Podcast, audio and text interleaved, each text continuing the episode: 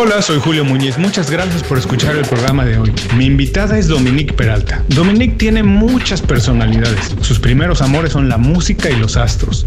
Su amor incondicional es para las mascotas. Y siguiendo una fantasía, se aventuró a emprender en la industria restaurantera. Es locutora, podcaster, cocinera y astróloga. Ella dice que es muy desorganizada, que es desordenada. Yo no lo creo porque no sé cómo hace todo eso. Ella nos lo va a contar ahora.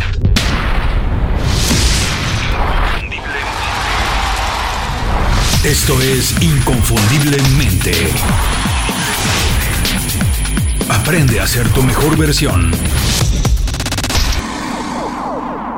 Dominique, muchísimas gracias por hacer tiempo para platicar con nosotros. Nos conocemos hace ya algunos años. Me imagino que no te debe pasar esto porque eres una persona pública, sales en la, el radio, mucho tiempo has hecho radio, pero cuando conoces a alguien por primera vez en la vida, que nunca antes lo habías visto y te dice, Dominique, ¿a qué te dedicas? ¿Cómo te ganas la vida? Después de esta presentación que hice, ¿cómo le puedes explicar lo que haces para que todo el mundo lo entienda, Dominique? Bueno, justamente has tocado un, este, un punto importante y antes de entrar en eso, mil gracias por la invitación, mi querido Julio. Qué bonita tu presentación. Y bueno, te tengo que decir que yo soy tu fan y ya te lo dije por lo organizado y metódico que eres. En tus posts de Instagram te comentaba que vi una foto de tu oficina con tu computadora perfectamente bien puesta, tu micrófono, el escritorio limpio y por lo mismo te digo que yo quiero ser como tú porque soy muy desorganizada. Creo que cuando alguien me pregunte, eh, eh, ¿cómo te, qué, haces para ganarte la vida? Casi que les diría, pues tratarme de organizar porque soy un desastre, un desastre.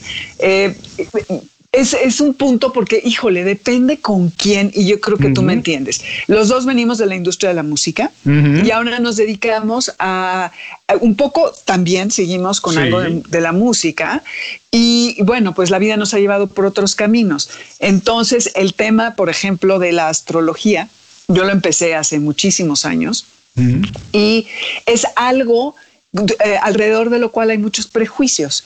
Entonces, en ciertos círculos, yo siempre digo lo que hago, eh, a pesar de la reacción que pienso que pueda tener la persona que está del otro lado, pero hoy en día afortunadamente es mucho más eh, fácil hablar de ello. Y vivimos en un mundo muy complejo, entonces creo que se vale de todo y cada vez más las personas se están abriendo a diferentes cosas y eso es interesante. Entonces, bueno, pues eh, como tú decías, y de lo que trata tu, podcast, eh, de hecho, es este rollo del, no sé cómo describirlo, el multitalento, las multihabilidades, lo multifacético tal vez, ¿no?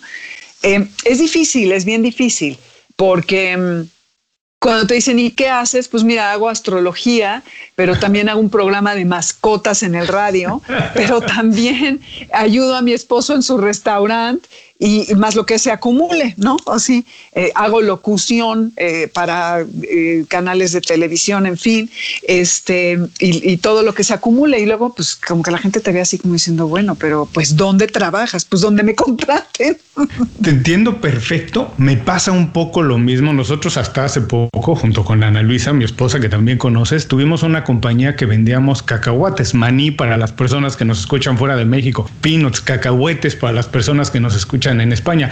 Vendíamos cacahuates y nadie me lo podía creer eh, por X, Y, Z razón y todo lo que ha pasado en el mundo tuvimos que dejar de hacerlo hace unos meses apenas, bueno, al inicio del año, pero no lo olvidamos, queremos reactivarlo en algún tiempo. Entonces, yo siempre he sido así y por eso es que me he relacionado con algunas personas. También tú y yo conocemos personas que han hecho 30, 40 años una sola cosa. Se requiere un talento especial también para hacerlo, pero no es el que yo tengo. Yo siempre, si te pones a ver mi historia en LinkedIn y verán que me cambiaba de trabajo más o menos cada cuatro años, estaba yo un poco inquieto buscando otra cosa que hacer. Y ahora sigo descubriendo cosas que me gustan y me interesa aprender y muchas de ellas me interesa hacerlas. Me imagino que te pasa un poco como esto. Pero oye, antes de profundizar un poco en esto, hablabas un poco de la astrología y que sientes que en algunos círculos es como algo muy vedado. Y nada más para salir rápido del tema, me gustaría saber si tú crees que las personas ahora están más abiertas a hablar no solamente de eso, sino que se han roto muchos tabús. Hoy que todo el mundo puede comunicar, que hoy a través de las redes sociales todo el mundo puede emitir una opinión y que prácticamente todo el mundo se ha convertido en un medio de comunicación. ¿Tú crees que eso ha hecho que se rompan algunos tabús, que las personas podamos y nos atrevemos a hablar más de otras cosas?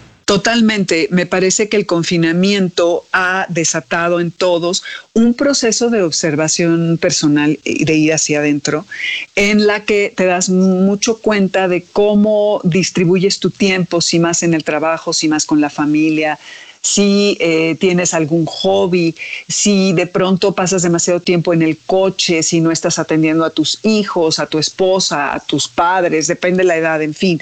Y esto mismo nos ha hecho plantearnos la manera en que hacemos las cosas y quiénes eh, eh, realmente vale la pena que sigan en nuestra vida, es terrible decirlo, pero sí, sí ha pasado, quienes ya no, no extrañamos, nos damos cuenta que no son tan fundamentales y cómo estamos utilizando nuestro tiempo. Y todo esto ha venido a que muchas personas se planteen si están en el trabajo que quieren, si realmente están haciendo lo que debieran, si es... Em, el trabajo, bueno, algunos no han podido decidir voluntariamente, sino que han sido despedidos. No obstante, muchísimas personas se han replanteado su vida y dentro de todo esto han surgido cuestionamientos, por lo mismo han acudido a terapias y a distintas eh, disciplinas que te ayudan a encontrarte, ¿no? Justamente eh, estaba pensando que eh, qué es el progreso, depende desde qué punto de vista lo podemos ver ahí había filósofos que en la antigüedad pensaban que era la religión, otros que era el desarrollo personal, pero hoy en día le damos un gran valor a todo lo que es lo material, lo que podemos ver, qué coche tiene, dónde vive, cuánto dinero tiene en el banco, qué viajes realiza, en fin.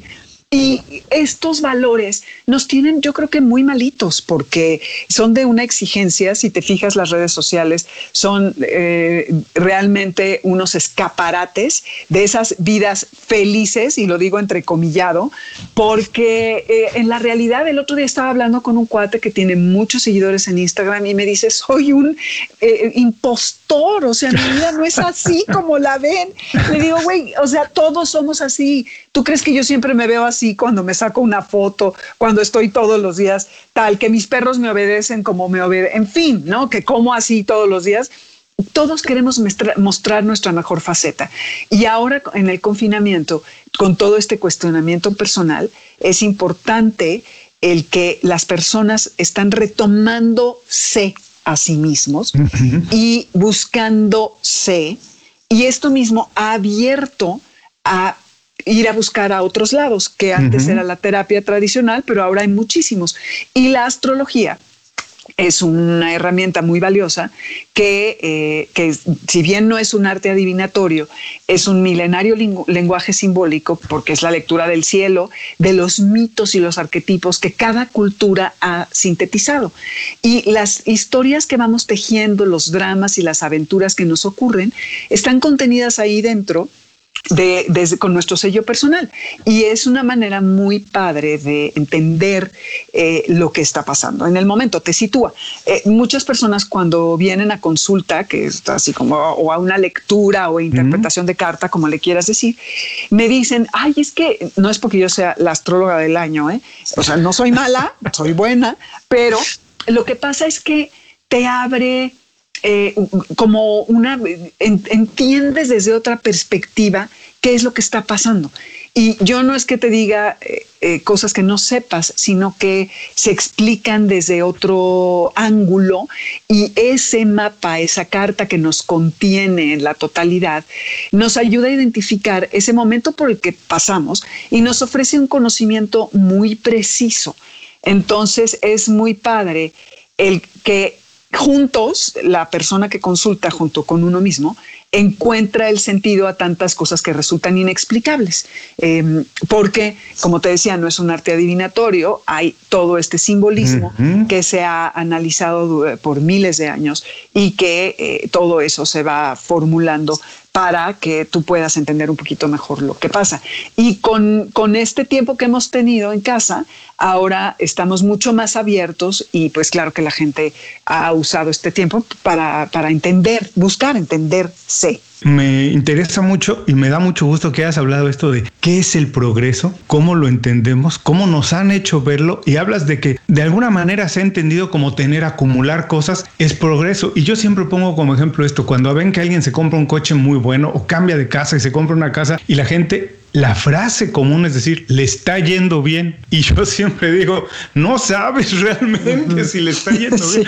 No sabes qué está haciendo para pagar eso. A lo mejor no lo puede ni pagar, a lo mejor lo está debiendo, pero la frase común es decir, le está yendo bien porque pensamos que acumular cosas es progreso. Y es que nos está yendo bien realmente cuando no sabemos. Y me interesa mucho esto que dices que ahora que tenemos un poco más de tiempo o que no necesariamente tenemos más tiempo, pero la dinámica ha cambiado, tenemos la oportunidad de ver hacia adentro y ver cosas que ahí estaban, pero que no necesariamente habíamos visto antes. Ahora, Dominic, sabes muy bien que las personas que nos escuchan están muchas veces ahora en el, en el coche manejando o están haciendo ejercicio, que es como también la, tienen la oportunidad de escuchar el programa. Y a ellos que están, a lo mejor no saben por dónde empezar para ver hacia adentro. Y tienen la oportunidad ahora de darle un giro a su vida, si no se sienten muy a gusto, o incluso yo digo, si te sientes a gusto, ¿cómo sentirte más? Si estás haciendo algo que te gusta mucho, ¿cómo hacer más? ¿Qué les puedes decir? Dos o tres pequeños consejos. ¿Qué deberían hacer? Tomar una hora de su vida, escribir lo que les gusta, no les gusta. ¿Cómo puede alguien que no sabe por dónde empezar, ver hacia adentro?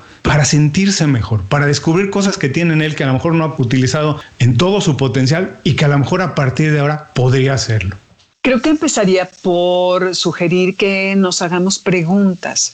¿Qué estoy haciendo? ¿Me gusta lo que estoy haciendo? ¿Es lo que quería yo hacer? ¿Me veo en esto cuánto tiempo? La persona con la que estoy, eh, estoy con ella porque estoy en mi zona de confort, eh, porque no me implica un reto, porque me quiere y, no me pide más pero la persona con la que quisiera eh, necesitaría yo hacer tal y tal. Estoy, el otro día leía que la felicidad no es un destino, sino es un camino, me gustó mucho porque es la verdad.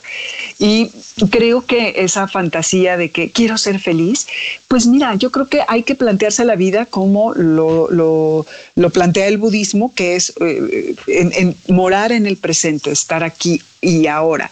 Entonces, no sabemos cuánto tiempo vamos a estar y lo importante es que mientras estemos, estemos bien y que seamos fieles a nuestros principios. Entonces, partiendo de esas preguntas básicas, siendo honestos, ¿eh? porque no se las vamos a contestar a nadie más que a nosotros. Y dices, neta, pues sí, no estoy con la persona que quisiera, pero pues así estoy bien porque no tengo ganas de esforzarme más. Bueno, vale, es lo que tú quieres ahorita.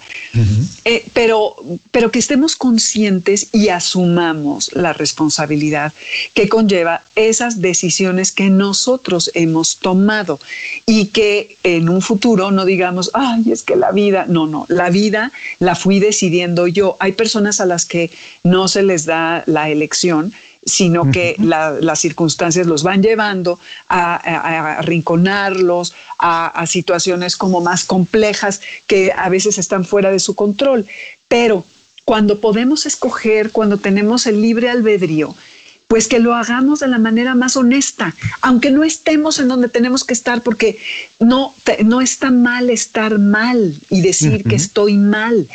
Eh, justo acabo de leer, eh, lo puse el otro día en Twitter, un breve artículo en el Washington Post que decía que ahorita en la pandemia había quien había decidido que este era un momento para que fuéramos todos mejores, para aprender idiomas, para aprender un instrumento, para aprender a cocinar, para eh, limpiar la casa, todo, y que no, nadie dijo que este tiempo tiene, tenemos que ser mejores. Hay que decir las cosas están mal, esto está mal, yo estoy mal, estoy perdiendo el trabajo, gano menos dinero, ¿qué voy a hacer? Tengo deudas, porque si no, simple, y decir, bueno, todo va a estar bien, todo va a estar bien. Claro que hay que pensar en que las cosas se van a resolver. No obstante, primero hay que enfrentar la situación por la que estamos pasando y ver y asumir la dificultad por la que atravesamos y, entender cómo vamos a trazar el mapa para poder llegar de la mejor manera a su conclusión, cualquiera que ésta sea, esperando que el final sea feliz. Pero sí es bien importante que nos demos chance, pero que sí seamos honestos. Y otra cosa que creo que es muy útil es relatarnos a nosotros mismos. Si tienen el tiempo, si les gusta, hacer un diario, aunque sea un diario de palabras, notas de voz eh, o una libretita. Y es bien interesante ver cómo progresa o se estanca uno, porque también a veces somos monotemáticos en, el amor de mi vida que no me hace caso, en que nadie me quiere, en que nadie me contrata, en que soy un fracaso, en que, uff, soy la última Coca-Cola del mundo, en fin. Entonces, es, es muy padre poder llevar un diario para ir entendiendo cómo es nuestro proceso. Y tampoco te tienes que sentar horas ni tienes que ser Hemingway, ni mucho, ni mucho menos. Simplemente relatarte y eso creo que es, eh, si no estás en terapia o aunque lo estés, es un momento que te dedicas a ti, eh, hijo, que luego te sientas y dices, ¿qué escribo? No, porque no sé, eh, a veces la importancia personal es como que dices, hay alguien va a encontrar esto algún día y pues qué va a pensar, no sé, pasan muchas cosas, pero tratar de ser lo más honestos y decir, bueno, hoy avancé, hoy no, y hoy siento tal y creo que, ¿no? Y vas viendo cómo cómo vas desarrollando eh, tu progreso, eh, si es que lo hay y si no, pues también abrazar esa parte y decir, bueno, estoy estancado, pero no pasa nada, eh, voy a continuar y, vamos a ver cómo se va a ir desarrollando. Y aquí la cuestión es estar todos los días en la lucha, lo mejor que se pueda, asumiendo las dificultades, los retos y buscando cómo sortearlos. Y también creo que otra parte muy importante sería confiar en nosotros, en nuestro proceso. Y que si no somos fieles, entonces es cuando podemos realmente eh, saber que vamos a ir por el camino correcto. No hacer lo que los otros creen que es bueno para nosotros, sino que nosotros hagamos lo que nosotros creemos que es bien, está bien para nosotros. Como mi mamá siempre me decía desde chica, Ay, mijita, nadie experimenta en cabeza ajena, es un dicho muy conocido y a, veces me costaba trabajo, pero cada día lo entiendo mejor. Por más que le digas al niño, te vas a caer, te vas a quemar, si no, si no mete el dedo al fuego y se quema, no lo va a entender. Si no te eh, expones a que el novio fulano de tal te rompa el corazón, no vas a entender que ese tipo de relaciones no son eh, eh, con, eh, contenedoras no, no te van a ayudar a crecer. Entonces, tenemos que nosotros mismos eh, comprobar las cosas ¿no? en, la práctica. Oye, pero me interesó mucho esto que decías que para hacer un análisis de la situación en la que estábamos, ver oportunidades que cambiar y eso, hay que ser muy honesto y es casi como un médico, ¿no? Si no se hace un diagnóstico claro, de la situación, pues ninguna medicina te va a ayudar. Lo primero es saber exactamente qué tienes, qué duele y hay que ser honesto para saberlo. Hay que decir lo que está bien, lo que está mal y entonces sí hacer una prescripción a partir de eso. Pero Dominic, como decía al inicio de la conversación, nos conocemos hace tiempo, has trabajado mucho tiempo en lo que se conoce como Corporate America y no es lo más común en esas compañías tener este tipo de prácticas o comportamiento. Generalmente se entiende la gente que llega a un nivel muy ejecutivo, a, las personas que son las que toman las decisiones en las grandes compañías, que su actuar es como muy frío, muy, todo es muy calculado, muy pensado. Eh, se utiliza la mayor cantidad de información, data que se conoce ahora, como se le dice ahora, pero las decisiones generalmente son no muy humanas. Y esto que nos dices es que para ser feliz, para incluso para ser feliz en la vida, en el trabajo, pues hay que ser humano. Hay que ver, como decíamos hacia adentro, cómo has logrado tú poder hacer eso. No ser la ejecutiva necesariamente fría, que es la imagen que se presenta que para tener éxito, para dirigir algún departamento, una compañía, hay que tomar esas decisiones que a veces uno se tiene que separar, ¿no? Este no soy yo, pero esto lo tengo que hacer porque es lo que la compañía quiere o espera de mí. Pero ¿cómo se pueden reconciliar esas dos cosas? Ser humano, estar bien en el trabajo, triunfar, avanzar, ¿cómo se puede hacer eso? No es lo más normal. No, no es lo más normal, sobre todo con las personas ambiciosas. Cuando tú ves la carrera de estos rockstars de la computación como eh, eh, la gente de Mac, de Microsoft, este hombre de Facebook, en fin, te das cuenta que sus vidas son eh, casi pasar encima de los otros, mismo de los amigos de sus socios eh, fundacionales y cómo han transgredido todos los límites, traicionado. Y bueno, uno, pues sí, ¿no? Porque eh, las historias que, que, cuentan por allí eh, eh, tiene que ver mucho con eso. Pero ahí al final yo diría quién está traicionando a quién, ¿no? Eh, quizá te estás traicionando a ti mismo al hacer ese tipo de cosas, a tus amigos, a tus socios. Pero creo que sí se puede ser un ejecutivo humano, cuando tienes un acercamiento a la vida en el que consideras a los otros, en el que consientes a tu equipo, en el que sin, como dicen en inglés, patronizing, eh, que, logres el que eh, entiendas que tienen necesidades, que tienen problemas, que, necesitan ciertas cosas. Eh, que a lo mejor no van a poder llegar. ¿Te acuerdas? Leonor Villanueva, que es una ejecutiva española, que es cuando yo llegué a Warner Music hace mil años, yo justo estaba empezando a estudiar astrología. Y ella era la directora, ¿no? Entonces, cuando, ya sabes, en la entrevista llegué casi rogándole a Dios que no me contrataran, parecía claro que me moría de ganas, pero luego lo pensé y dije, no manches, ¿cómo fue que le dije eso? Y le dije, bueno, yo estoy estudiando astrología, pero fíjate que yo voy los martes, pon de 12 a 2, y la verdad no lo quisiera dejar porque tal y tal. Y nada más se me quedó viendo y me dijo, mira, aquí no queremos horas nalga. Lo que queremos es ejecutivos que hagan su trabajo en, la, en el horario que les plazca, que les convenga, pero que lo hagan. Yo no necesito que estés aquí ocho horas cumpliendo con casi la tarjeta de registro. Lo importante es que hagas tu trabajo. Entonces, si te tienes que salir a tu clase de astrología, pues te sales a tu clase de astrología.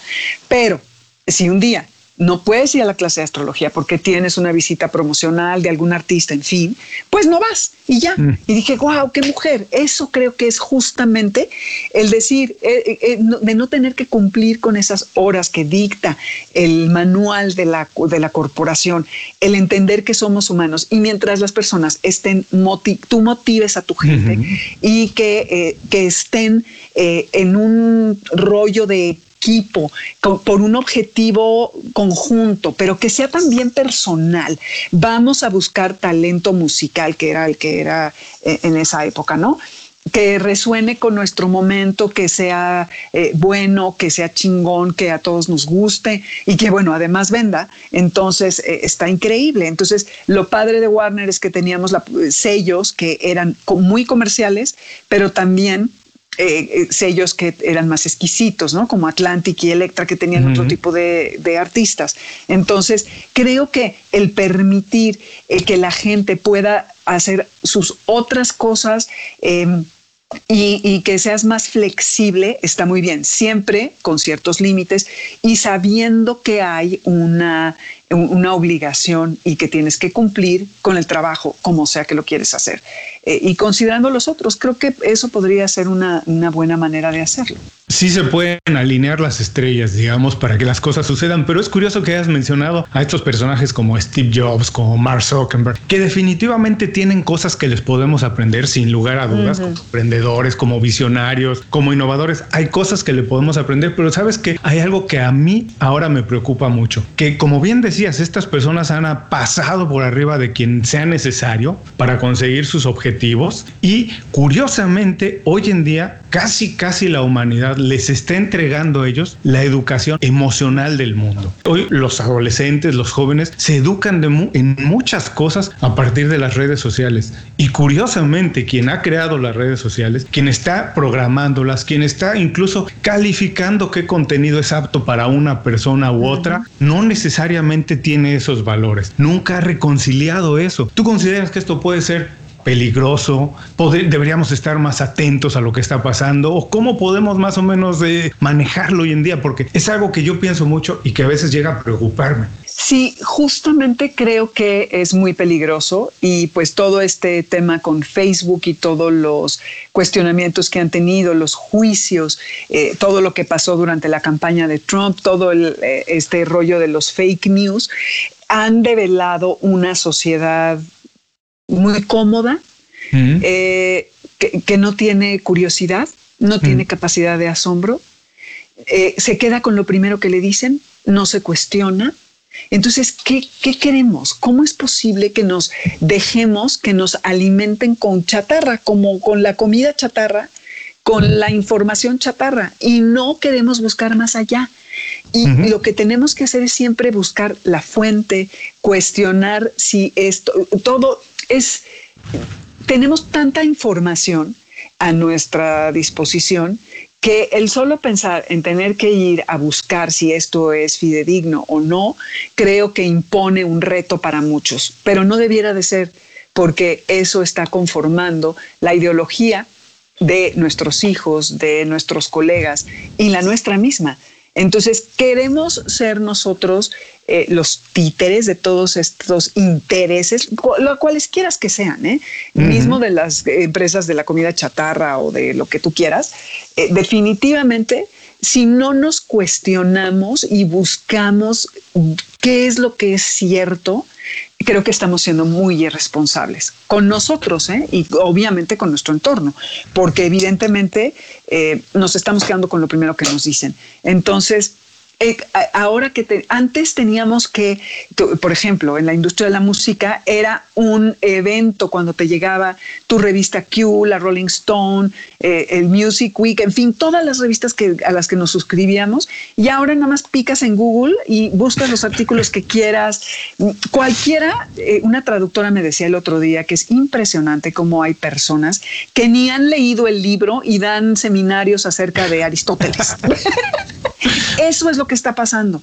Entonces somos todólogos, pero hay una em, superficialidad. Eh, entonces sabemos todos de todo, pero no sabemos nada. Y a eso no es a lo que debemos aspirar. Queremos una vida, creo yo, informada, en donde yo sea quien toma las decisiones y que no sean los, eh, los intereses. Por ejemplo, ¿te acuerdas la película de The Devil Wears Prada? Que le hay una escena en donde le está diciendo a esta actriz, ¿cómo se llama? Haraway. Anne Hathaway, exactamente, que, que, se viste horrible y le dice, ay, ¿tú crees que tú decidiste que el suéter rosa era de tu gusto y tú eres la que lo escogió libremente? Pues no, porque en las pasarelas se decidió que este año los colores son tal y tal. No, desde esas tonterías, el tipo que si llevamos rayas, que si ahora llevamos los pantalones capri, en fin, desde todas esas cosas hasta lo que comemos, hasta los productos de bienestar que consumimos, en fin, y todo nos han moldeado a través de los anuncios en Internet, en la televisión y todo lo que consumimos en nuestro teléfono y lo que nos llega en WhatsApp, en fin, en todo esto. Entonces, tenemos que hacer un alto y decir, bueno, a ver, ¿yo qué quiero? ¿Esto de veras me gusta? ¿Esto de veras lo necesito? ¿No? Y no dejarnos moldear por los otros. Eh, me encantó esto que decías de no ser rehenes de, sino nosotros tomar decisiones. Y hace unos minutos que hablábamos de la felicidad, en realidad para ser feliz uno tiene que decidir, decidir Exacto. lo que uno busca, a veces cuesta trabajo, decidir lo que te hace feliz, que no es necesariamente lo que ves en redes sociales, que a alguien más le hace feliz, porque muchas veces perseguimos sueños que no nos van a hacer felices. Y efectivamente me, mm, eh, me gusta esta idea también que dices de que existen oportunidades de hacer las cosas. Las redes sociales no necesariamente son malignas, no. Eh, yo intento siempre ser positivo y siempre hay un ángulo bueno en las cosas. Entonces son una herramienta y creo que hoy en día han sido una herramienta para que más personas logren hacer de lo que les gusta, de una pasión, incluso un estilo de vida o un trabajo, ¿no? Un negocio a partir de eso. Y es algo que incluso antes de las redes sociales tú ya hacías, tú siempre has hecho, como nos has dicho, cosas que te apasionan, desde la cocina, trabajar en la música, la astrología. ¿Cómo se puede también reconciliar eso? Hacer de una pasión un trabajo la manera de ganarte la vida, sentirte bien remunerada y tener un estilo de vida. ¿Cómo se hace eso? Lo platicabas ya también tú antes. Muchas personas ni siquiera han podido decidir dónde trabajan. Han trabajado en algo que la vida los ha orillado. Pero ¿cómo se puede reconciliar eso? ¿Qué se tiene que hacer? ¿Cómo se tienen que ver las cosas? Uy, pues mucho también tiene que ver la circunstancia. No todo el mundo puede trabajar en lo que quiere, ¿no? Entonces, eh, pero a veces, aunque se supone que no puedas, quizás si inicias un negocio a pequeña escala estando trabajando para una empresa o eh, haciendo limpieza o lo que que sea, de pronto puedes dar un giro y logras que esto crezca de tal forma que pueda ser tu eh, eh, fuente primordial de ingreso. Entonces, Creo que lo primero es lo que decía hace rato, retomando, ser honesto contigo, qué es lo que quieres hacer y qué tan apasionado estás y hasta dónde estás dispuesto a llegar para hacer lo que tienes que hacer. Porque emprender en solitario es un camino, y no te lo tengo que decir a ti, difícil, que parece bien fácil, ¿no? Si te fijas ahorita en Instagram y en todos lados, hay todo cursos de se saca al emprendedor que hay dentro de ti en 10 minutos, ¿no? Casi, casi. Y pues, no, no es así. Hay muchísimo trabajo que hacer.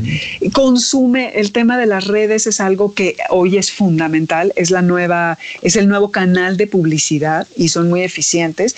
Y está muy padre que uno lo pueda hacer todo pero eh, también estamos desplazando a diseñadores, a fotógrafos, a gente radio, en fin. Pero bueno, ese ya es otro tema.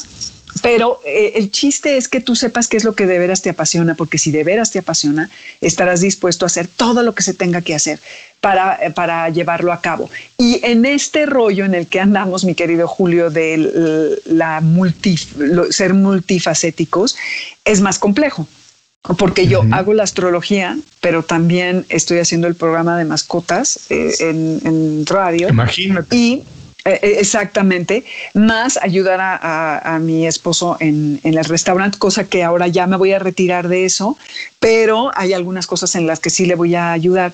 Pero tienes que ser muy honesto de cuánto tiempo tienes y estar dispuesto a dedicarle todo. ¿Qué quieres lograr? ¿Va a ser tu sustento?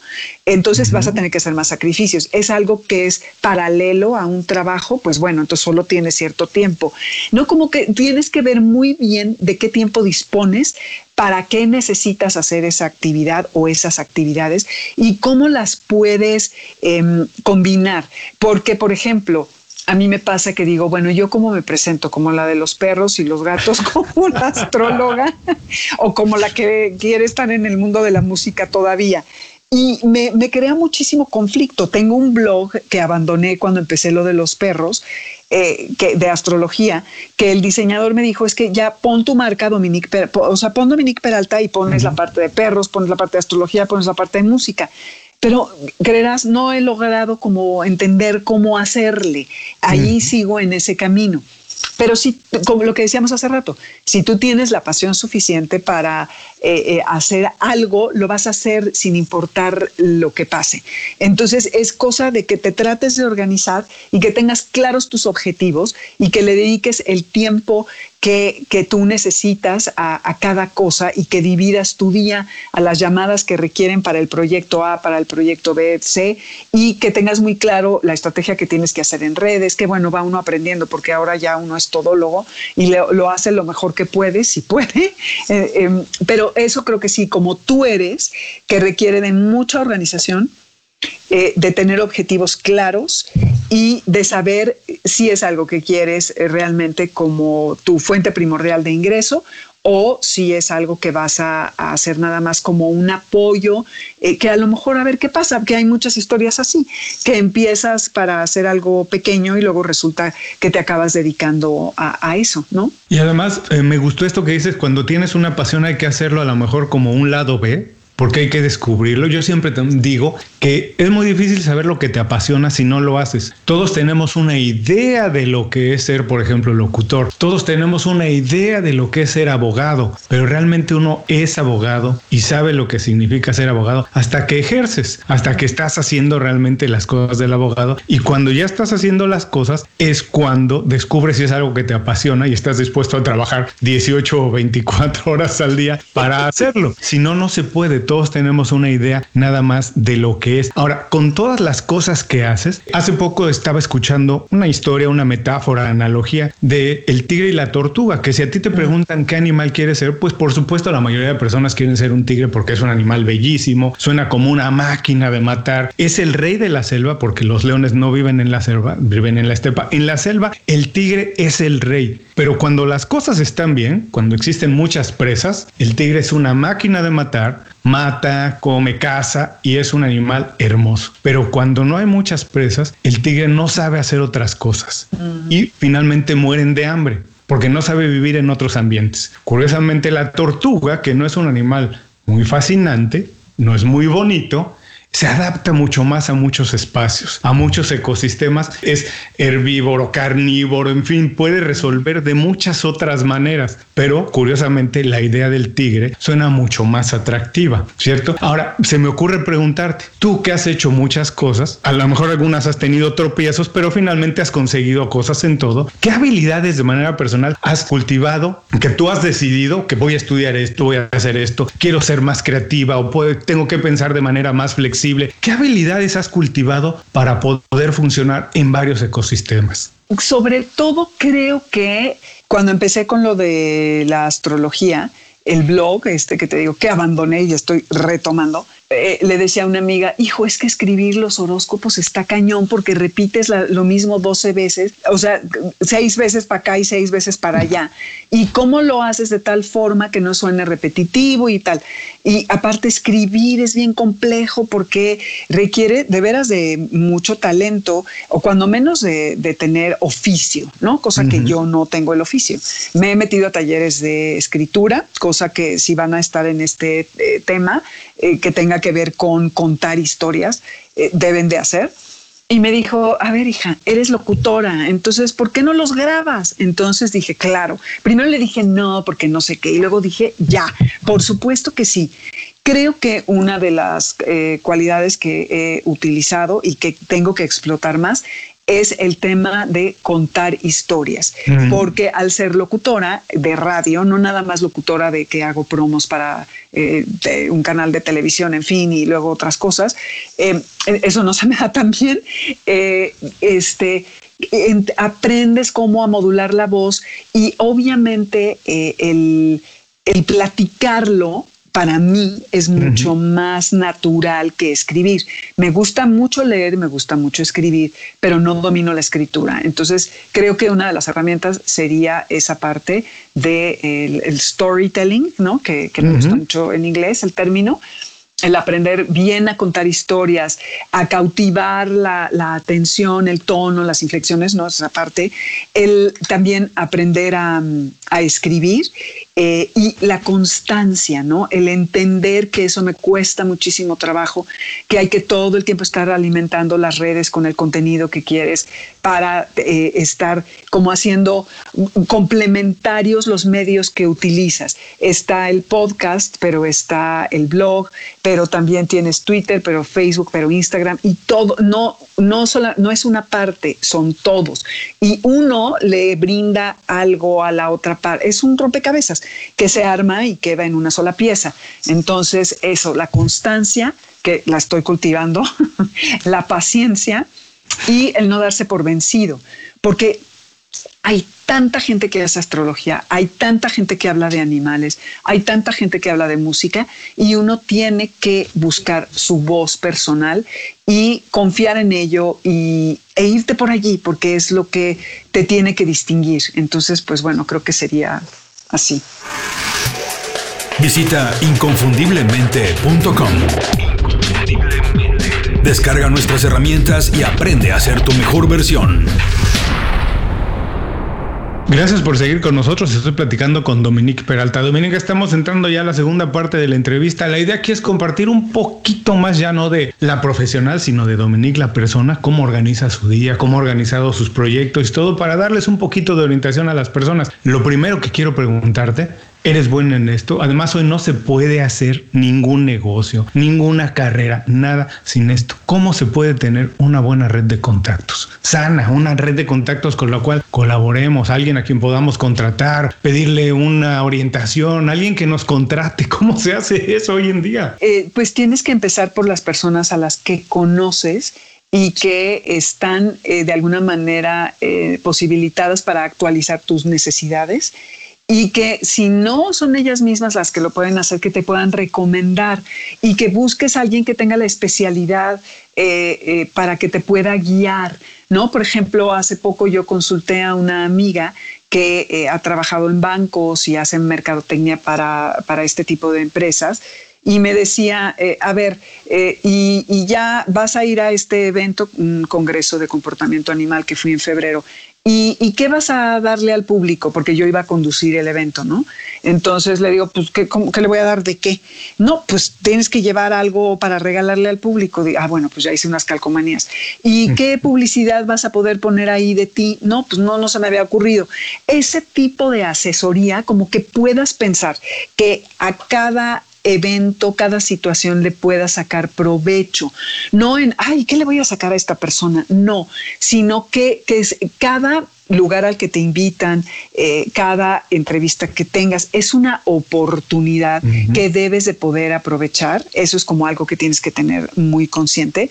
¿Qué, eh, qué amistades tienes que te pueden eh, relacionar con, estos contactos que, como tú decías, te pueden contratar y dirigir y cómo organizarte para que eh, puedas eh, buscar y decir las cosas, pues como mm, a lo mejor ponerte en el zapato del otro y si vas a abordar a una de estas grandes transnacionales para que patrocinen el, el, programa de los animales, entonces pensar qué les podría hacer falta que ellos con sus miles y miles de dólares no han logrado este, para posicionar.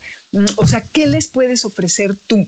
Entonces, ¿cómo eh, entender de qué vas y, buscar al, contacto adecuado, ¿no? Para, para que te pueda, eh, pues, escuchar cuando menos, tener claras tus propuestas, tus ideas, este, y sobre todo es bien importante esta red de conocidos que decías, que, pueden actualizarte, ¿no? Y, ayudarte a, hacer las cosas. Y tienes que ser muy organizado, eh, cosa que yo no soy, como te lo decía. Por ejemplo, hay estos programas en redes que, tú puedes programar el contenido que vas a poner, ya incluso en Instagram, en Twitter, en Facebook. Entonces te sientas un día en la semana y pones mm, como la idea básica. Esta semana va a tratar de tal, qué aspectos hay en el cielo, de qué voy a tratar el programa de los perros, qué viene de lanzamientos en la música, en fin. Y haces tus posts y los vas programando para que salgan. Porque si todos los días te sientas a pensar a ver qué voy a decir, no. no. que es como yo lo hago, ¿eh? Estoy empezando a, entender que eso es lo que tengo que hacer. Tú me imagino que, lo haces de esta forma. Intento organizar las semanas un poco más. Creo que es, es, es mucho más productivo, más eficiente. Oye, Dominic, ¿tienes, tuviste o eres mentor de alguien? Mm, pues creo que a lo largo, sí, creo que sobre todo en Warner. Eh, varios de los chavos que contraté ahora, eh, por ejemplo, están eh, en buenas posiciones en este, en el corporate America, como decías, ¿no? que, que yo tenía como este estilo, un, Alejandro Grajeda, que, no sé si lo conoces, Grajeda, eh, me decía mm, eh, que nunca se le iba a olvidar parte de la entrevista que le hice para que entrara como label manager y eh, una de las cosas que le decía, bueno, a ver, ¿qué oyes? ¿Qué, ¿Qué música oyes? Y cuando me empezó a decir, dije, sí, ya, casi, casi ya no me importó nada y lo contraté, ¿no? Entonces, este, él, eh, hay varios de mi equipo, Denise, en fin, que, que han logrado cosas muy padres, Berenice, en fin, que en su momento eh, no se aguantaban entre ellos, luego ya se volvieron todos amigos, todos se quejaban los unos de los otros, pero como que pudieron desarrollar eh, sus potenciales y eh, ahora han logrado concretar eso que, que, que, que, pues para lo que tienen talento. Buenísimo, porque yo creo que siempre le vamos aprendiendo a personas, pero este trabajo también de regresar, de ser mentor de alguien, yo creo que también además es muy gratificante, ¿no? Después ver a personas con las que tú trabajaste que se hayan logrado colocar siempre da como que ah, algo hice bien, debe de ser como muy a gusto sentir eso. Sí, es, es muy gratificante y me da mucho gusto ver cómo han logrado y, están haciendo cosas que además les gustan, ¿no? Que eso es lo más padre, que no están como autómatas en una empresa pues porque tienen que, sino que es algo que han ido escogiendo ese camino y eso está padre. Y ahora para poder hacer todos los que escuchamos el programa de esto, recomiéndanos un libro, una película, un blog, un podcast, lo que tú quieras recomendarnos, nada más dinos por qué puede funcionar como una fuente de información o de inspiración para las personas que nos escuchan. Mira, fíjate que hay una serie que es vieja, pero que me gustó mucho. Yo era fan de Sex and the City hace mil años, ¿no? Pero luego salió Girls. Eh, de Lina Dunham. bueno, no creo que la hayas visto porque no es tu perfil, mi querido. Pero... No, pero, pero sé de ella. La ubicas. Entonces, es justamente, hace cuenta que Sex and the City es la parte glamorosa eh, de todo esto que hablamos al principio, de lo que te cuentan que tiene que ser y eh, todos estos rollos, las amigas eh, increíbles que se reúnen y van a estos lugares increíbles y tienen ropa maravillosa y los novios y bueno, les rompen el corazón, en fin, pero todo es como al final muy bonito. Y en cambio, Girls me parece que es un viaje en este mundo occidental, eh, Nueva York, eh, eh, de chavas, que veintitantos llegándole a los treinta, que una es bonita, la otra no tanto, una es muy talentosa, la otra no tanto. Como este viaje y un poco en el rollo de las mujeres en que seguimos en este mundo buscando nuestro lugar de cómo te enfrentas a la que dice que no quiere tener una relación y que en realidad es Lina Dunham y que la verdad sí quiere.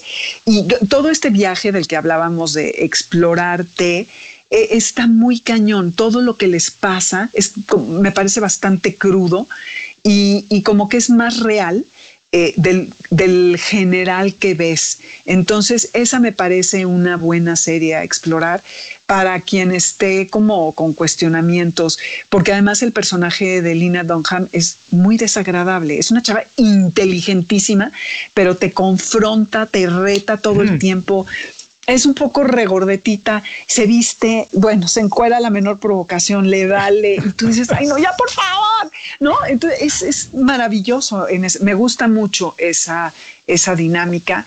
Em, y eh, me gusta mucho también una mm, autora que se llama Virginia Woolf, que eh, pues en su época eh, rompió muchos paradigmas, tuvo pérdidas de, toda su familia casi, estuvo confinada un cuarto, un tiempo, en fin, y escribía increíble. Entonces creo que ella, justo lo que estamos hablando, ella lo supo hacer, se adelantó a su tiempo, no le importó nada y usó su circunstancia para relatar su momento y su vida y, y no se acotó a lo que los demás esperaban de ella sino que eh, inventó un mundo increíble y se, se volvió parte de, de, lo moderno. De hecho, algunas de sus novelas están consideradas con Joyce y con Faulkner de este rollo de lo moderno de la época, ¿no? Entonces, Virginia Woolf y sobre todo eh, un libro que se llama The Waves, Las Olas, me gusta muchísimo porque es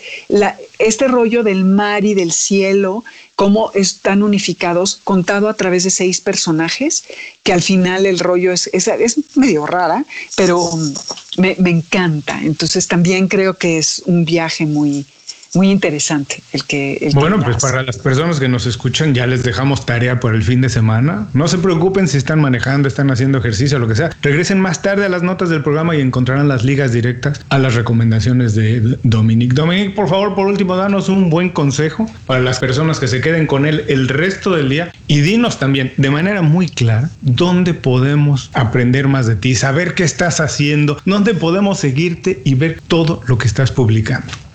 Julio, me encantas. Ay, creo que lo, más importante es ser honestos con nosotros mismos, que cuando estemos decidiendo y definiendo qué es lo que queramos, que estemos conscientes que estamos con nosotros y con nadie más. Y creo que eso es lo más importante, que seamos realmente quienes tomemos las riendas de nuestras vidas. Ni nuestros papás, parejas, jefes, hermanos, mejores amigos, no. Porque al final del día con quien nos acostamos todos los días, con quien nos levantamos, es con nosotros. Y si no somos fieles a lo que queremos, entonces estamos fregados. Y que sean buenas o malas las decisiones son nuestra responsabilidad y que además eh, de los errores nos recuperamos y que sepamos eso y que le vamos a seguir dando, que le vamos a dar la vuelta. Creo que eso sería como lo más importante. Y eh, para encontrarme, bueno, estoy en, Instagram, así Dominique Peralta, en Facebook también. Facebook no entró mucho, eh, no le entiendo, no le entiendo a esa red. Escribes acá y le tienes que encontrar por acá, pero luego te aparece una notificación de los que no, ay, no, no, no, no puedo, no puedo. Pero en Twitter también como Dominique Peralt, ya no ocupo la A, y este blog este, perdido que se llama bajo la influencia.mx, que pronto supongo que lo voy a transformar en no sé qué, pero bueno, ya sabremos. ya veremos, pues. Nos tienes que prometer que regresarás al blog, por favor. Ay, bueno, pues si me invitas yo feliz, eres buenísimo entrevistando, mi querido Julio. ¿Qué te puedo yo decir? Dominique, de verdad te agradezco mucho, muchísimas gracias por dedicarnos tiempo, contarnos todas tus experiencias, ideas, visión de la vida. Te lo agradezco mucho. Espero que la próxima vez sea juntos tomándonos una cerveza, un vino o un tequila en Ciudad de México. Y si visitas Miami, bueno, aquí te llevaré a tomar un mojito. Eso, me parece correctísimo, pero con mezcal, ¿eh? Por favor. Ay, sí. Pues, por supuesto que sí, por favor. Espero que sea muy pronto, que muy pronto podamos salir de Claro que sí, yo espero también. Muchas gracias, Julio. Todo el éxito, que está increíble tu podcast, está increíble. Gracias por venir y a todos los que nos escuchan, con esto terminamos la entrevista con Dominique Peralta. Les recuerdo que todos sus consejos, ideas, ligas para conocer más de ella, para seguirla o las recomendaciones que nos dejó estarán en las notas de este programa. Antes de cerrar el programa quiero pedirte dos favores. Primero, si algo te pareció interesante o motivador y conoces a alguien que se pueda beneficiar con esa información, comparte el programa con ellos. Eso nos ayuda a todos. A ti por fortalecer tu red de contactos, a ellos por recibir información útil y a mí porque más personas conocen inconfundiblemente. Segundo, suscribiéndote a nuestro boletín para recibir de manera gratuita información, recursos, consejos e inspiración para impulsar tu desarrollo profesional o crecer tu negocio. Recuerda que lo que importa no es tener un trabajo o un negocio que te dé para vivir, sino un estilo de vida donde crezca lo mejor de ti.